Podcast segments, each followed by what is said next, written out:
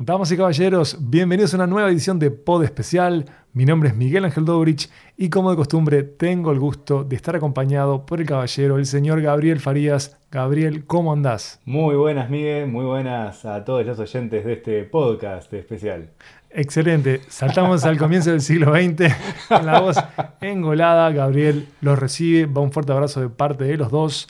Hoy vamos a volver a enfocarnos en el metaverso, conceptos sobre el que comenzamos a desfibrar, a explorar el año pasado con los académicos Pablo Boquete de Uruguay, Micaela Mantegna de Argentina, y volvemos a él, volvemos al metaverso, porque como ya deben saber, este, si no es así, damos un poco de contexto, desde que Facebook decidió autobautizarse como meta, ¿no? Reinventarse, hacer una especie de rebranding para eh, orientar el nuevo norte de la compañía, que no es nuevo, ya estaba yendo hacia ahí, este, y a su vez también como limpiar un poquito lo dañado que estaba Facebook como corporación este, tecnológica, es que tuvimos una especie de invasión de empresas este, civiles eh, que están hablando de manera permanente y errónea sobre el metaverso. Sí, yo creo también que eh, como promesa de los próximos minutos de, conversación que vamos a tener hoy,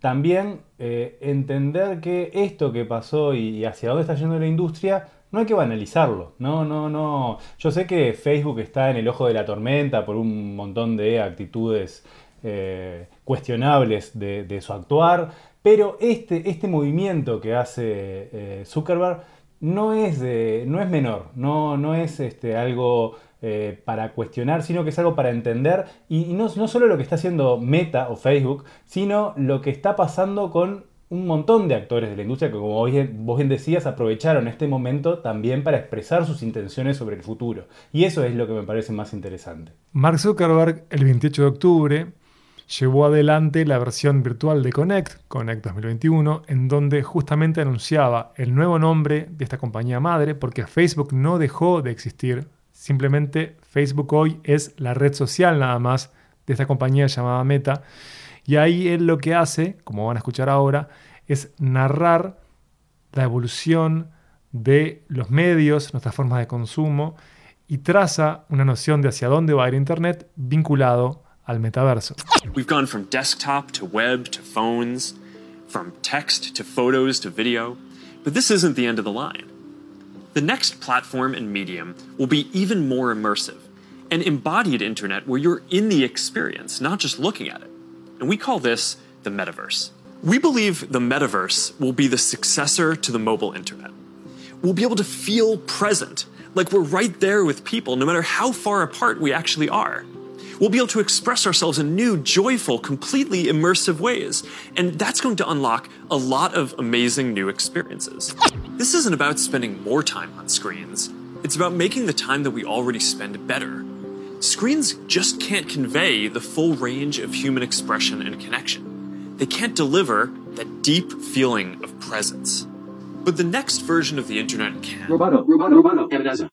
Yo creo, Miguel, y no sé si, si compartís conmigo y si los oyentes también comparten con nosotros, nos pueden escribir en nuestras redes sociales también, porque me parece que es interesante este momento que estamos viviendo como, como sociedad, como colectivo, como mundo, ¿no? Que ahora sí tenemos, eh, si antes teníamos alguna duda de toda nuestra interrelación que, que, teníamos con todos los países del mundo y con todas las personas del mundo, con el COVID yo creo que ya se terminó, la globalización terminó por, por, por, por concretarse, ¿no? En la realidad, ¿no?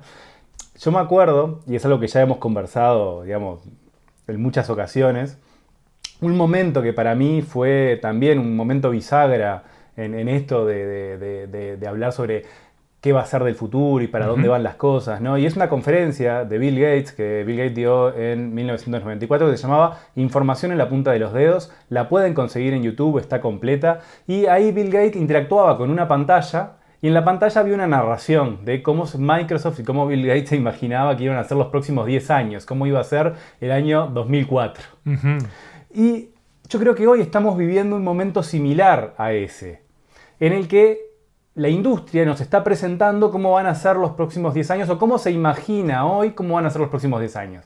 Obviamente, al igual que pasó en 1994, siempre el futuro, o sea, es imposible predecirlo y las cosas no se producen tal cual se, se, se- se desearon, digamos, ¿no? Sí, se vaticinaban. Pero, se vaticinaban, pero hay ahí marcadas cosas que eh, ocurrieron. Por ejemplo, en 1994, y algo que en- yo me acuerdo, tengo esa sensación de decir, ah, mirá si en el 2005 vamos a andar todos con un aparato en la mano. Eh, Conectados. Conectados y pagando este, un café en la calle. No, no, era imposible. Y sin embargo, eh, no fue en 2004, fue 15 o 20 años después, bueno, 15, 10 o 15 años después. Hoy en todos los países del mundo estamos o, o- o estamos haciéndolo o tenemos la posibilidad de pagar un café o un chicle con nuestro teléfono celular. Y tenemos todos un teléfono celular en la mano. Entonces yo creo que este momento en que me hace recordar mucho, es, eh, eh, eh, esta conferencia de, Mark Zuckerberg me hace recordar mucho ese momento de 1994. que, insistimos, fue Bill Gates y Microsoft, ¿no? Claro, cuando vos tenés a un líder empresarial de compañías tan dominantes que te están diciendo hacia dónde va a ir el mundo, no es simplemente em, un deseo, no es simplemente vaticinar. Están haciendo materialmente que el mundo vaya hacia ahí con sus decisiones. Y tenemos que entender que esto es una visión de futuro. Y tenemos que entender que nuestra manera de ver el, de ver el mundo hoy configura el futuro que vamos a ver. O sea, nuestro presente condiciona el futuro. Entonces, eh, es, es- de verdad, yo estoy muy emocionado por este, el momento que estamos viviendo. que es un momento en el que también han habido voces que han banalizado esta orientación de Facebook que ha sido explícita. Es un momento en el que hay gente que ya está explicando por qué no funcionarían estos proyectos.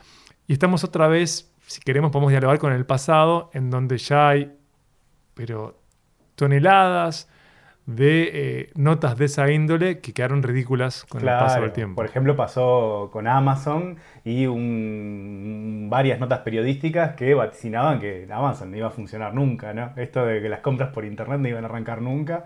Y sin embargo, miren, ¿no? hoy lo que es Amazon es uno de los jugadores principales, uno de los nueve gigantes, ¿no? De la tecnología eh, eh, en el mundo, ¿no? Lo que tenemos claro en relación al metaverso es que todavía no está la infraestructura necesaria para que esta utopía se concrete. De todos modos, hay avances eh, de desarrollo, como pueden chequear si escuchan a Mar González Franco en Montevideo o no, o en Amenaza Roboto, que ya labura en el Epic Lab de Microsoft Research. Ya sabemos que hay desarrollos, pero falta. Yo creo que antes de profundizar en la infraestructura, a mí me gustaría charlar contigo sobre lo que es el metaverso. Dale. Yo tengo una posición, yo creo que vos tenés otra, Ok. ¿no? Yo creo, a ver, hoy el metaverso es, como vos decías, ¿no? No, no existe. O sea, Exacto. es algo que es un concepto, de- sigue siendo un concepto de ciencia ficción, que es donde surge la- incluso Claro. la palabra metaverso, ¿no? Pero, ¿qué entendemos por metaverso? A ver, discutamos eso. Bueno, creo que el autor de referencia para acercarse a qué es el metaverso es Matthew Ball, que debe ser de los jugadores más citados acá. Tiene eh, como una locura de material escrito sobre ello. Pero si tuviera que explicárselo a mi abuela rápidamente, básicamente lo haría de esta manera. Estamos pensando en una nueva plataforma que se construye sobre la infraestructura de Internet, en donde nosotros, por medio de realidad virtual, o también, si se quiere, el uso de realidad aumentada, o sea, son mundos inmersivos en los que nosotros socializaríamos, eh, habría capital social, eh, se podrían comprar cosas, se podría viajar, se podrían reunir, se podría vivir toda clase de aventuras y desventuras, insisto, en estos nuevos grandes jardines cerrados que serían una red, que serían un network. Ahí hay varias cosas, ¿no? Primero, entender que esto, el metaverso, no es un juego en el que nos metemos, ¿no? No es algo que se, se prende, como dice Matthew Ball en, en uno de sus artículos, algo que eh, tiene comienzo o tiene final, ¿no? Sino que es algo que ocurre y está... Pero el tema acá, me parece, y un matiz... Pero a- para, para, en relación a eso, quizás a ustedes les parezca como demencial que ya no haya diferencia entre el mundo offline y el online, y les quiero decir, damas y caballeros, ya estamos en eso hace tiempo. Esto sería eh, profundizar por ese camino. Exacto, exacto. Entonces, Em, que vos dijiste algo que em, eh, el tema de la interoperabilidad ¿no? y, los jardines, y los jardines cerrados, ¿no? Hablaste. Eh, y ahí yo creo que para que esto tenga, esta idea tenga éxito, hay que derribar esas barreras de jardines cerrados. Diferenciemos, ¿no? Por ejemplo, el desarrollo de Internet con el desarrollo de esta como eh, tercera encarnación de la web o, metaverso. Internet, o sea, para que fuera y, para, que, para que sea lo que es, hubo una cantidad de actores que fueron eh, militares, académicos, ¿no? militantes.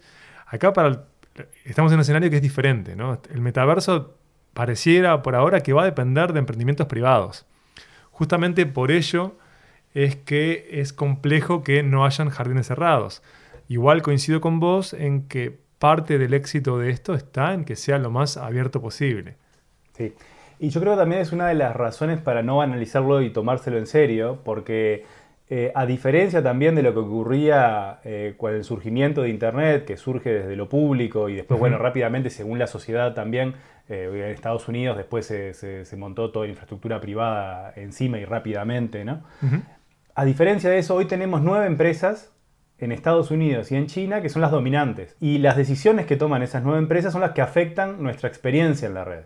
Y eso no, no ocurría en el momento de creación en Internet. Entonces, por eso sí, es de pensar que los jardines cerrados van a ser una existencia. Entonces, yo voy a meter en el metaverso de Facebook, me voy a meter en el metaverso de Baidu, me voy a meter en el metaverso de Microsoft y que eso no va a dialogar. El tema acá es que yo creo que como sociedad y la construcción de esta nueva plataforma, tenemos que incidir en que haya interoperabilidad entre metaversos y, por ejemplo, que ocurre, los defectos de eh, la virtual hoy en día, como por ejemplo que yo entre a un juego y no me pueda con todas las cosas que yo compre en ese juego, no son mías y esas cosas pertenecen al, juego y yo no puedo hacer nada con esas cosas fuera del juego, yo hoy tenga mi avatar en ese mundo que sea mío, sea del usuario, y que yo pueda entrar en las distintas plataformas, en los distintos universos, los distintos metaversos, pero siendo yo mismo, el que soy, que sea mi identidad real digital. Claro, es tener una identidad digital y es tener bienes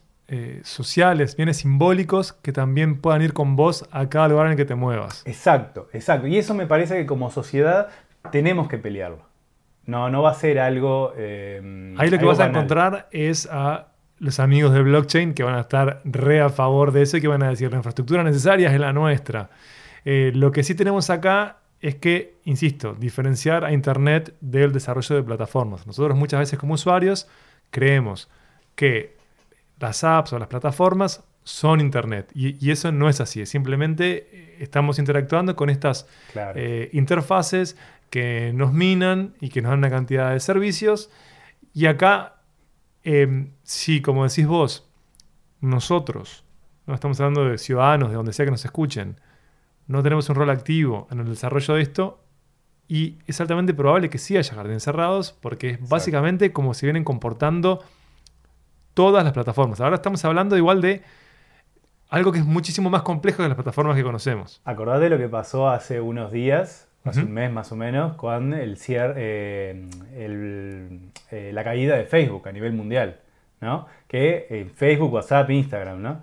Que mucha gente no le andaba a Facebook y pensó que no había Internet. Exacto, confundían Internet con las plataformas. Internet no es así. Pero sin embargo, y, ya cuando estás en una realidad un poquito más inmersiva, que ahora también yo quiero meter matices, porque, y, también mis deseos sobre, sobre el metaverso, ¿no? Porque este, esto de que eh, lo que se mostró, lo que se vio en la presentación de, Mark Zuckerberg, de, que vos te metías tus gafas de realidad virtual y te metías en otro mundo y no sé qué, y, yo qué sé, ese, ese lado me parece como el más...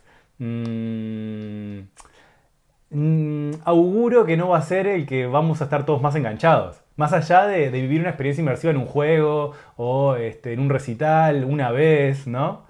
Pero eso requiere cierta, mucha, mucha atención y mucha participación. Entonces, ¿por qué en lugar de vos invitarme a ir a otro mundo, ¿por qué no me mejorás la experiencia del mundo donde yo habito?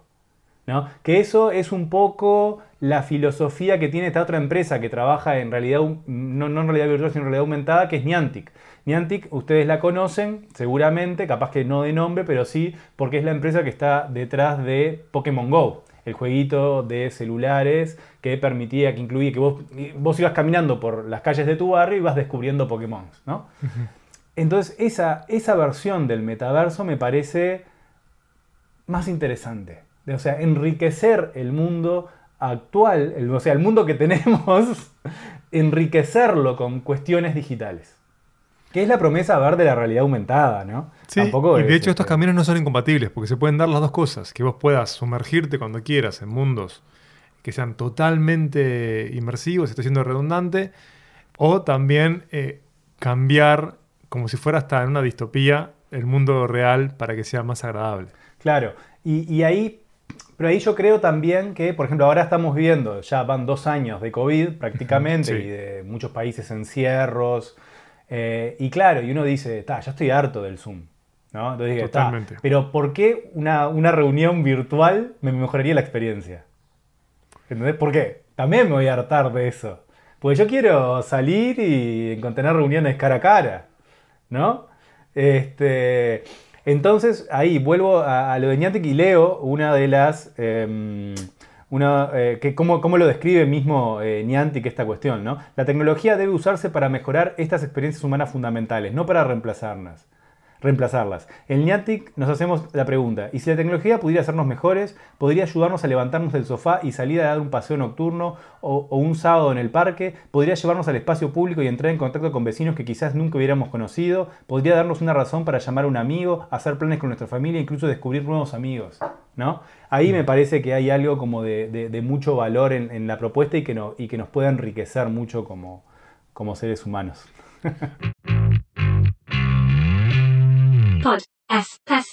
Básicamente, cuando Facebook se bautiza, ¿no? cuando renace como meta, eso afecta al precio de las acciones, o sea, tiene un impacto en el mundo material ese cambio.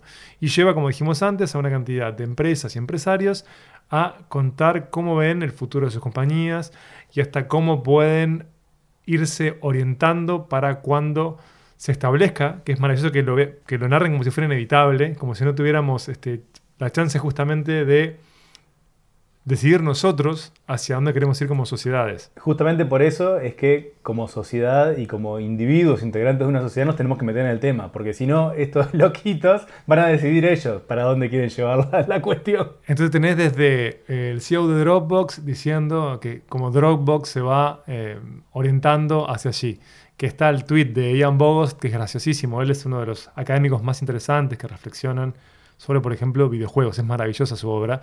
Y él dice como botija, como diría en uruguayo, que sería como pibe, chico. Son una compañía que es un disco duro virtual. O sea, ¿de qué me están hablando? Ya en otros tweets ha dicho, paren de hablar del metaverso. Yo creo que, eh, y también como para ir haciendo, sacando cosas en, limpio, ¿no? De cosas que hemos dicho. Es una visión de futuro. Sí.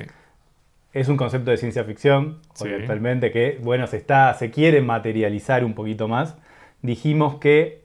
Eh, eh, y, ahí un poco lo que vos decías de eh, varias empresas diciendo yo, yo quiero también entrar a esto, ¿no? Yo creo que lo que hay también es, es que a esto vamos a entrar sin proponérnoslo. O sea, ¿qué quiere decir? va a haber una transición hacia esto. Así como tuvimos una transición hasta el teléfono celular, que fue muy indolora, Digamos, ¿no? Hasta que llegó un momento que lo queríamos al teléfono celular con la pantallita, tocarla y tener aplicaciones y, todo y bla, bla, bla y todo eso, ¿no? Y con esto va a pasar lo mismo. Ya sea todavía la interfaz que va a dominar el, metaverso todavía no la conocemos. No existe. No existe todavía. Pueden ser gafas, pueden ser, no sé, puede ser, no sé, no, sé, no sabemos. De hecho, las gafas como son hoy son el principal problema. Claro, exacto, exacto. Recordemos que Facebook eh, acaba de lanzar también unos lentes mm, de receta. Digamos, podés no tener aumento si querés. Que lo que tiene es una cámara que te permite y también tiene reconocimiento este, de voz. Entonces vos podés ir sacando fotos por la calle, automáticamente se va actualizando. Escalofriantes eso. Al, feed de, Facebook. Pero, eh, y eso sería como un primer acercamiento, recién ¿no? cuando hablábamos de que la infraestructura no existe todavía. Y claro, todavía no existen unas gafas. Sí, estaban los, lentes de Google, lo mismo Apple está coqueteando con esto. Y Facebook también. y Facebook también. Pero están como años luz todavía de convertirse en un producto largamente comercializable. Sí, sigue siendo limitado, sigue siendo caro, entonces tiene que haber una apuesta a estas empresas para que sea accesible y también buscar la mejor manera de interactuar con ellos. Yo les conté que he probado diferentes modelos de lentes y hay un momento que no lo soportas más. Pero antes de entrar en estos detalles en particular, ya que hablé de cómo empresas se orientan a eso y estamos pasando limpio reflexiones, me gustaría compartir con todos ustedes este audio que es del 10 de noviembre, que es de Bob Chapek, él el CEO de Disney, o Disney como quieran decirle, en donde justamente explicita, que para mí fue casi surreal, cómo Disney se orientaría hacia el metaverso. Su metaverso. Our efforts to date are merely a prologue to a time when we'll be able to connect the physical and digital worlds even more closely, allowing for storytelling without boundaries in our own Disney metaverse. And we look forward to creating unparalleled opportunities for consumers to experience everything Disney has to offer across our products and platforms wherever the consumer may be.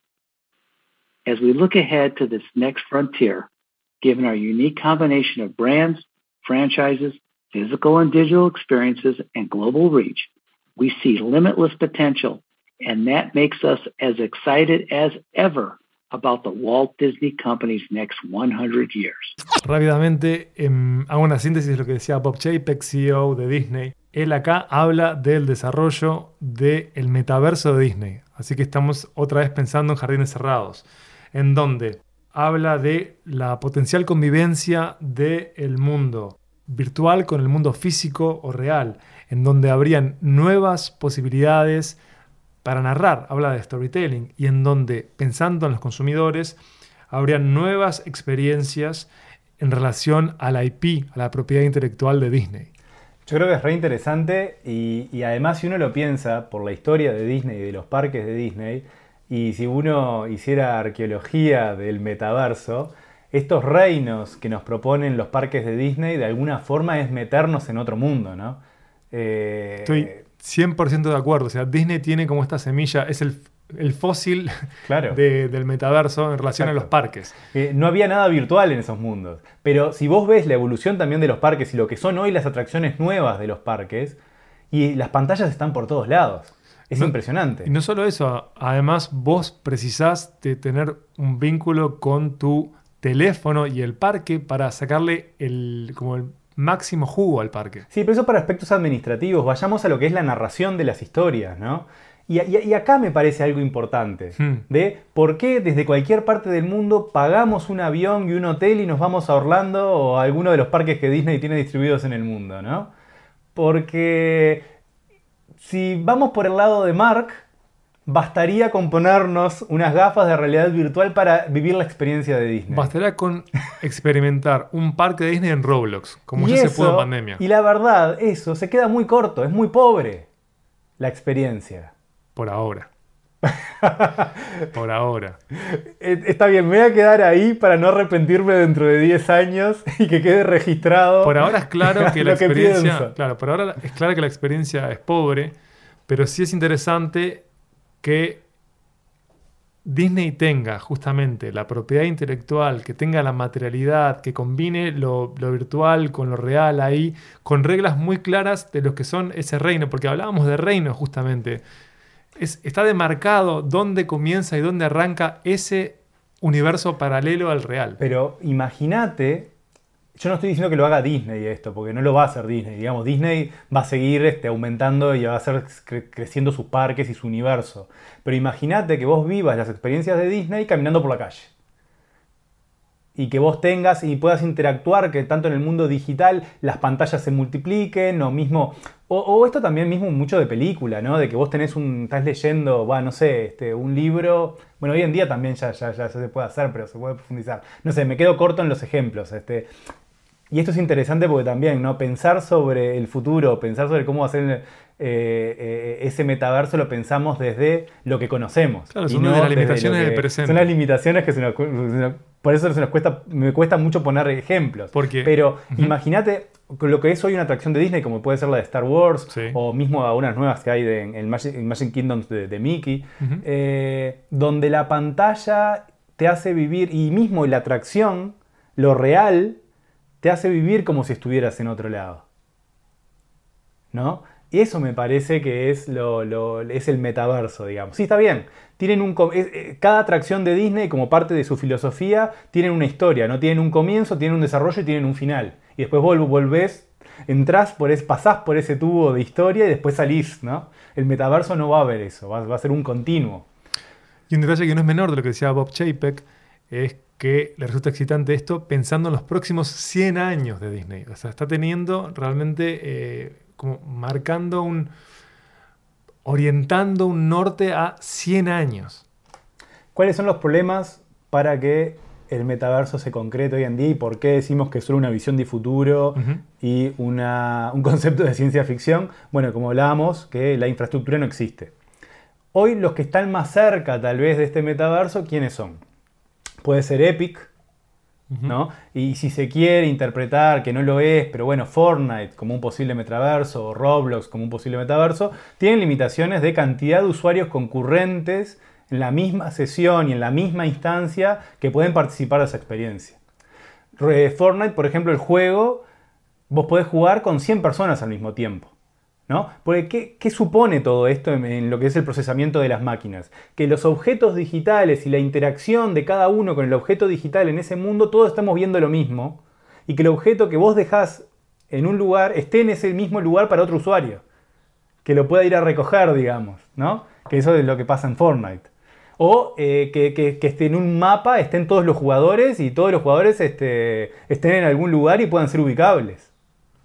¿No? Eh, no sé si, soy claro en, eso. Muy claro y claramente también no tenemos la potencia para poder sostener todo el eso. El límite actual, real y, digamos que está, liberado, capaz que ya hay investigaciones y hay cosas que no, no, fueron lanzadas, el límite actual son 100 personas por instancia. En el caso de Fortnite, que es el juego multijugador más, más, más conocido, ¿no? Eso no quiere decir que no puedan jugar eh, millones de personas al mismo tiempo, pero por juego, por... Eh, este, si tu experiencia en la isla, va en la isla es con 100 personas. Lo mismo pasa cuando hay un concierto en Fortnite. Y sí, hay, conciertos que participaron 10 millones de personas. Pero ¿qué hace Fortnite? O así como pasa con el streaming. Lo que hace es divide a esas 100 personas en instancias de 100. Ese, ese, 10 millones de personas lo divide en 100.000 instancias de 100 personas. O sea, vos en realidad nunca estás con todas las personas. Entonces, si una limitante grande para que el metaverso se concrete es que todos, toda la humanidad o todos los que quieran participar de esto, puedan ingresar y estar todos en el mismo lugar. Ese es uno de los principales problemas que tiene el metaverso hoy, que la velocidad de procesamiento, las redes, porque Internet no fue creada para eso. Internet, recordemos, fue creada para compartir archivos, nada más. ¿eh?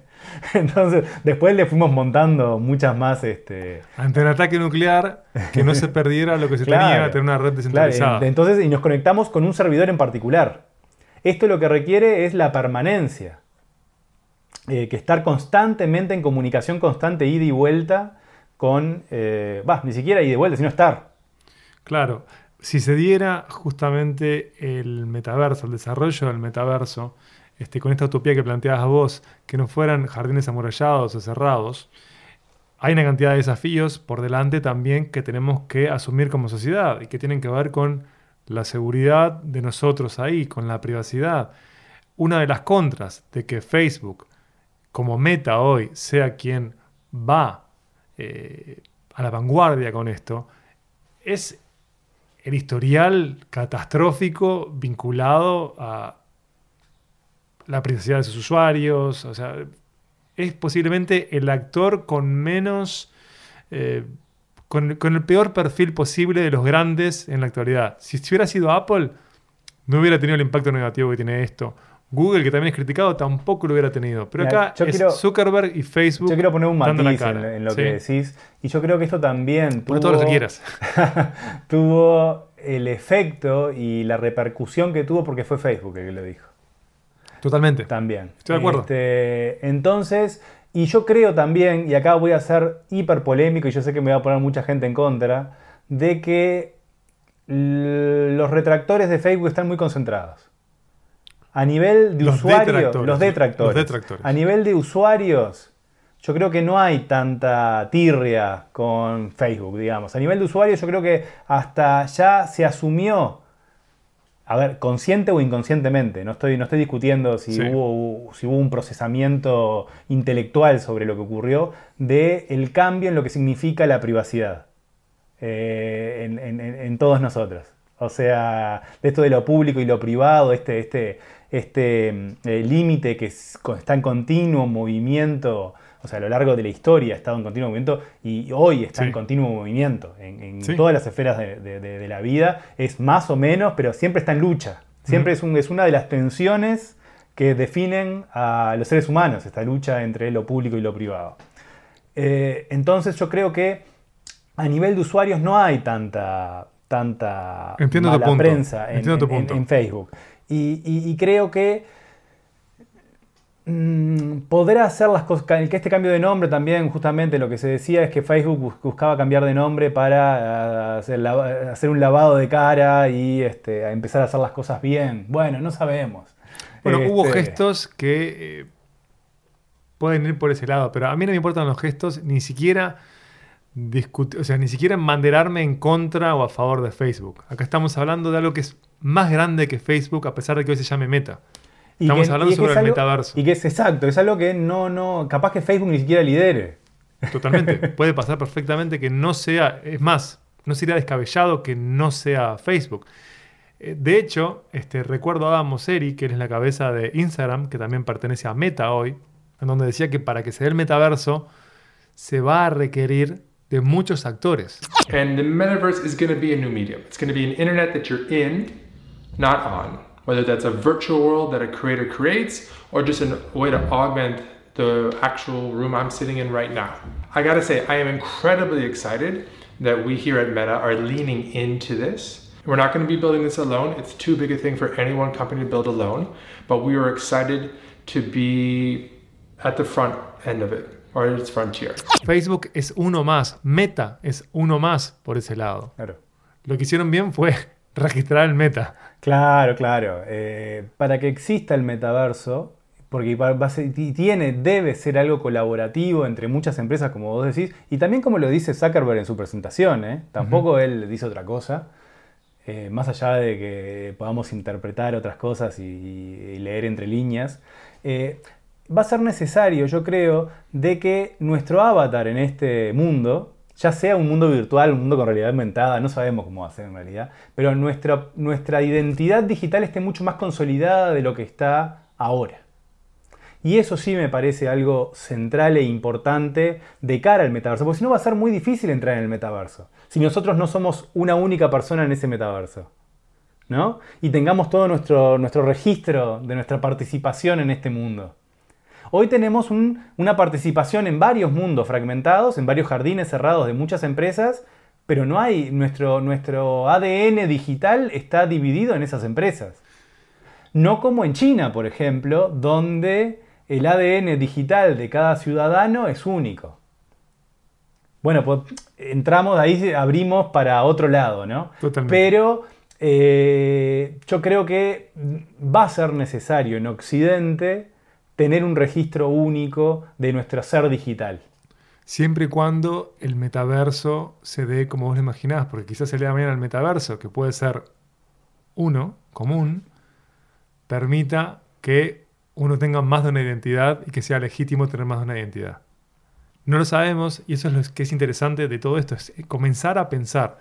Este es un capítulo quizás este, saturado de digresiones, saturado de preguntas, de impresiones, pero en donde está, creo que el, carozo del asunto, que lo dije como muy, muy, muy mal, es en lo que planteabas vos, Gabriel. Como ciudadanos tenemos que comenzar a pensar en esto. Después es vital tener claro que nada de esto es inevitable. Este es un proceso que comienzan a atravesar grandes compañías que obviamente van a marcar el desarrollo de tecnologías para orientar el mundo hacia ese lado. Y nosotros como ciudadanos siempre tenemos voz y voto sobre esto. Va a ser clave la gobernanza de esto, va a ser clave que soñemos en conjunto si queremos ir por este lado, si esto se va a convertir en una pesadilla o si directamente no queremos que exista todo esto. Si querés cierro con mi yo pesimista. Por favor. Y es que quien debe estar muy atento a esto, que es nuestra, mm, nuestros gobernantes, están totalmente por fuera. Eso yo creo que es lo, lo más grave, ¿no? Y lo más triste de, todo esto, ¿no? Porque, a ver, uno como ciudadano sí puede este, unirse con otros ciudadanos, este, tratar de que estas ideas... Mm, sí, de hecho podemos pensar en gobernanza este, global sin importar en dónde estemos. O sea, tenés foros, hay lugares en donde podemos estar activos en relación a esto. Hay entidades este, que son transnacionales. Pero me gusta cerrar con eso, con el Gabriel Farías es pesimista. totalmente pesimista, mal medicado. Estuviste muy efervescente antes y para balancear tenemos que ir por el lado oscuro ahora. Así que desde las sombras nos despedimos. Muchísimas gracias por habernos acompañado en el pod especial. Recuerden que pueden seguir el diálogo con Gabriel en arroba Farías Tuitea en Twitter y conmigo en arroba Miguel Dobrich. Hasta la próxima, Gabriel. Hasta luego, que pasen bien.